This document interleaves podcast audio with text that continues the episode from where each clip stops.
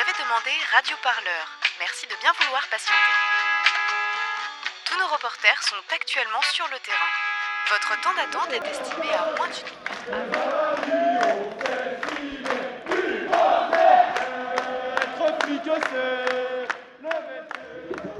Donc là, là aujourd'hui, il va y avoir une manifestation qui, rassemble plusieurs dynamiques de lutte euh, locales, mais aussi euh, des questions qui touchent euh, tout le pays, quoi.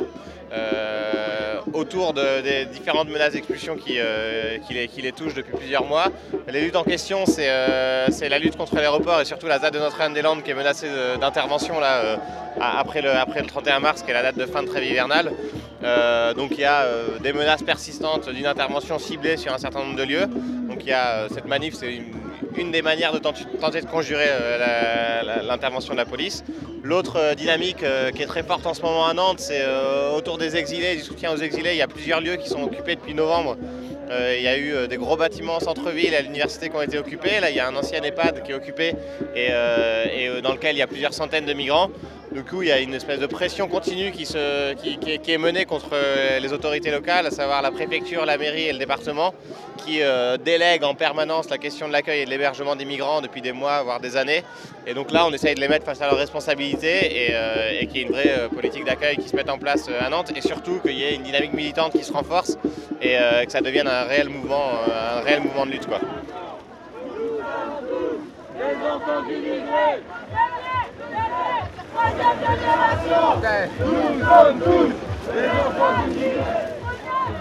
Donc, euh, je m'appelle euh, Nouanche Dibé. Ça fait deux mois que je suis là. Je suis euh, de nationalité guinéenne. Il y a aussi des familles parmi nous et des mineurs. quoi. Ce n'est pas seulement les demandeurs d'asile. Il y a les mineurs et les familles qui sont parmi nous. Il y a certaines qui ont le titre de séjour, il y a certains qui n'en ont pas. quoi. Quand même, il y a la solidarité en Nantes ici, particulièrement les étudiants. Donc, euh, c'est notre nouveau lieu de vie. Ça se passe bien, puisqu'on a réussi à mettre euh, des commissions en place. Il y a les commissions euh, de l'accueil, commissions de tranquillité. Il y a des gens aussi qui sont chargés de la cuisine. Et puis, il y a les salles de cours. Il y a aussi un salon de coiffure.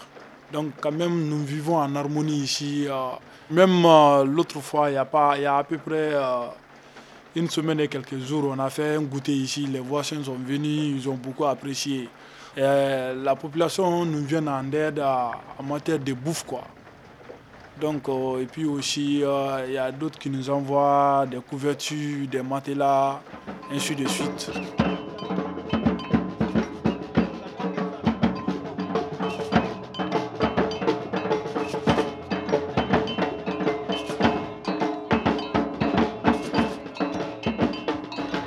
Donc euh, pourquoi es-tu venu à la manif aujourd'hui et pourquoi c'était important d'y être? Alors je suis venue aujourd'hui parce que c'était une manif qui euh, se voulait de condamner les expulsions et qui avait lieu le 31 mars, euh, notamment par rapport au fait que c'est la fin de la trêve hivernale. Le gouvernement et euh, toutes les, les préfectures, etc., ont le droit légalement d'expulser les gens qui vivent dans des locaux vides ou des locaux réquisitionnés, comme c'est le cas par exemple de l'EHPAD, l'ancienne maison de retraite dans laquelle vivent les exilés depuis... quelques temps maintenant, depuis l'expulsion du château du Tertre sur le campus de la faculté de Nantes. D'accord, et euh, donc tu as parlé du château, du Tertre. Euh, Est-ce que tu peux en dire un peu plus euh, L'occupation, combien de temps ça a duré et pourquoi ça s'est fini? Euh, L'occupation, elle a duré trois mois. Euh, D'abord, c'est des bâtiments de Sensive, des bâtiments de l'université qui ont été occupés. Et puis ensuite, comme ça s'est avéré être rapidement trop petit en termes d'espace, euh, le château a été réquisitionné par majoritairement des étudiants et étudiantes avec les exilés et quelques autres collectifs qui gravitent autour de toute cette lutte. Euh, C'est un château qui se trouve sur le campus de la faculté, donc il a été juste à côté des bâtiments qu'on avait déjà occupés et qui sont restés occupés pendant tout le temps où on a occupé le château aussi. Et euh, globalement, ça s'est relativement bien passé. On a réussi à créer et ménager un espace de vie commune et euh, un réel logement pour des personnes sans papier à la rue, dans une bonne ambiance, avec régulièrement des soirées organisées ou des choses organisées dans cet espace, qui est resté un espace vivant jusqu'au bout. Et si ça a été expulsé, c'est parce que déjà ça a toujours été la volonté du président de l'université. Et puis euh, récemment est venu s'ajouter le mouvement étudiant contre euh, les lois à venir euh, qui touchent aux études supérieures. Et puis donc ça a induit des, blocages de la fac, des manifestations.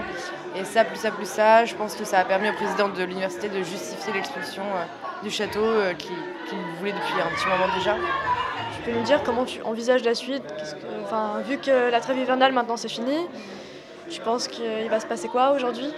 Bah, Visiblement, euh, là hier, oui il me semble que c'était hier ou avant-hier, on a appris que la maire de Nantes annonçait que l'EHPAD allait devenir un, centre de logement pour les sans-papiers euh, sans être un centre de tri pour autant, si j'ai bien compris, avec 150 places.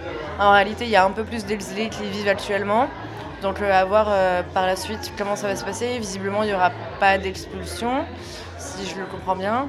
Mais euh, si la maire applique euh, cette, euh, cette, idée, comment les choses vont être gérées Est-ce que les, exilés seront vraiment non sélectionnés et pourront tous y aller Je pense qu'en tout cas, on ne s'arrêtera pas là et on continuera à ouvrir des squats jusqu'à ce que plus personne soit à la rue.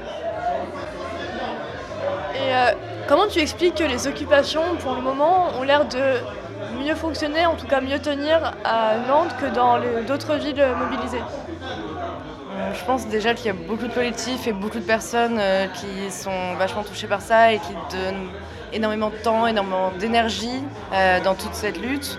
Et euh, c'est vrai qu'on a vraiment un noyau hyper fort et hyper soudé autour de tout ça, de toutes ces réquisitions, toute cette organisation. On a cette chance-là. Peut-être aussi qu'on est tombé sur des acteurs politiques plus conciliants que dans d'autres villes. Et on a établi, je pense aussi, un rapport de force assez conséquent. Globalement, je pense que oui, c'est un noyau très dur qui s'est créé et un rapport de force aussi qui existe euh, et qui, j'espère, va durer et tenir dans le temps. Radio Parleur, le son de toutes les luttes. Ah,